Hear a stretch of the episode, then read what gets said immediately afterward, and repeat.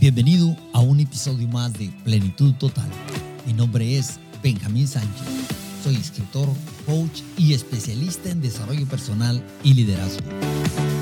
Deseo que este podcast te motive e inspire, ayudándote a alcanzar tus metas y cumplir el propósito de tu vida. Cuando las cosas no salen como queremos Hoy te voy a platicar un poquito acerca de esto, ya que imagino que a todos nos ha sucedido en algún momento o en otro. Más allá de lo que nos han hecho creer, la dificultad no hay que evitarla, hay que transitarla. Hay que caminar con ella el tiempo que sea necesario hasta que se disipe. Ahora, hay que hacerlo de manera activa, proactiva, apelando y despertando esas fortalezas psicológicas que todos tenemos en nuestro interior. Seguramente a todos nos suena un viejo dicho que dice que cuando llueve nos cae tormenta o que llueve sobre mojado. Por mucho que nos sorprenda, hay un hecho real en esta idea o en este concepto, y es que cuando la vida se pone complicada, en caso de no actuar de una manera que sea adecuada, se puede dar paso a otros problemas inesperados a causa de la pasividad o de afrontarlo de una manera equivocada. Por muy difícil que veamos nuestra realidad en un momento dado, siempre estamos a tiempo de apelar a los recursos psicológicos más adecuados y a las respuestas más acertadas. El secreto está en aceptar en no mirar hacia atrás y capacitarnos como seres humanos hábiles para dar forma a nuestra mejor versión. Como decía el ensayista Joseph Joubert, no dejar que los problemas se instalen para siempre en el sillón de nuestras casas. Entonces, ¿qué puedo hacer cuando las cosas van mal? Todos hemos leído o escuchado la frase que dice, cuando las cosas van mal, no vayas con ellas. Es una idea bien intencionada, y es cierto. Sin embargo, desde un punto de vista psicológico, la realidad es totalmente otra.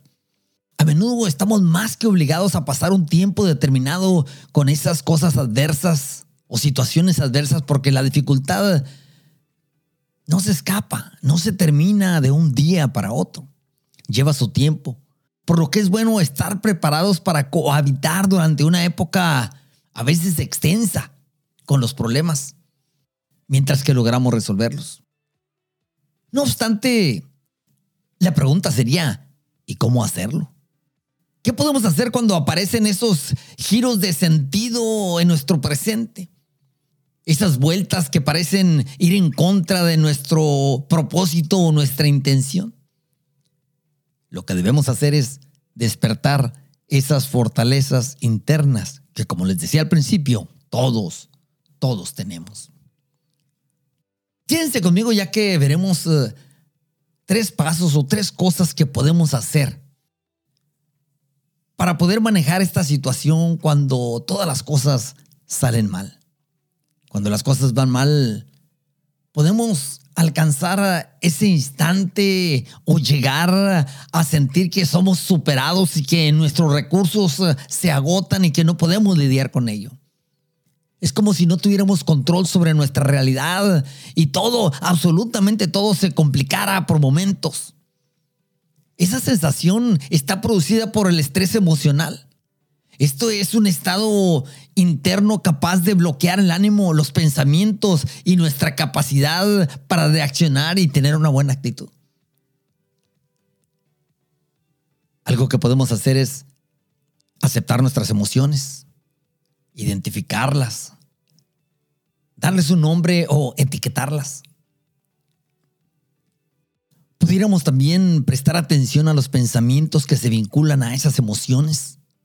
Por ejemplo, me siento tan angustiado que pienso que las situaciones o los problemas actuales solo se pueden derivar en catástrofes. Sería bueno respirar profundamente detener esos pensamientos, identificarlos como perniciosos y en esos instantes de estrés, y en esos instantes de estrés despertar la capacidad de ser selectivo con esos pensamientos. En estos casos pudiéramos utilizar algunas técnicas como el mindfulness, la introspección, la meditación, la oración. Y esto nos permitirá un mejor manejo de estos momentos estresantes. Otra cosa que te puedo recomendar es corregir los patrones de pensamiento. Esos patrones de pensamiento que suponen que todo es un obstáculo. Las personas estamos hechas de células, nervios, huesos, pero también de creencias. Y muchas de estas creencias son erróneas. Muchos de los peligros o las amenazas son imaginarias. Están construidas desde nuestra inseguridad, desde nuestras experiencias pasadas. Hablamos de esos pensamientos que ponen palos en las ruedas de nuestras ideas, pozos en cada paso que damos.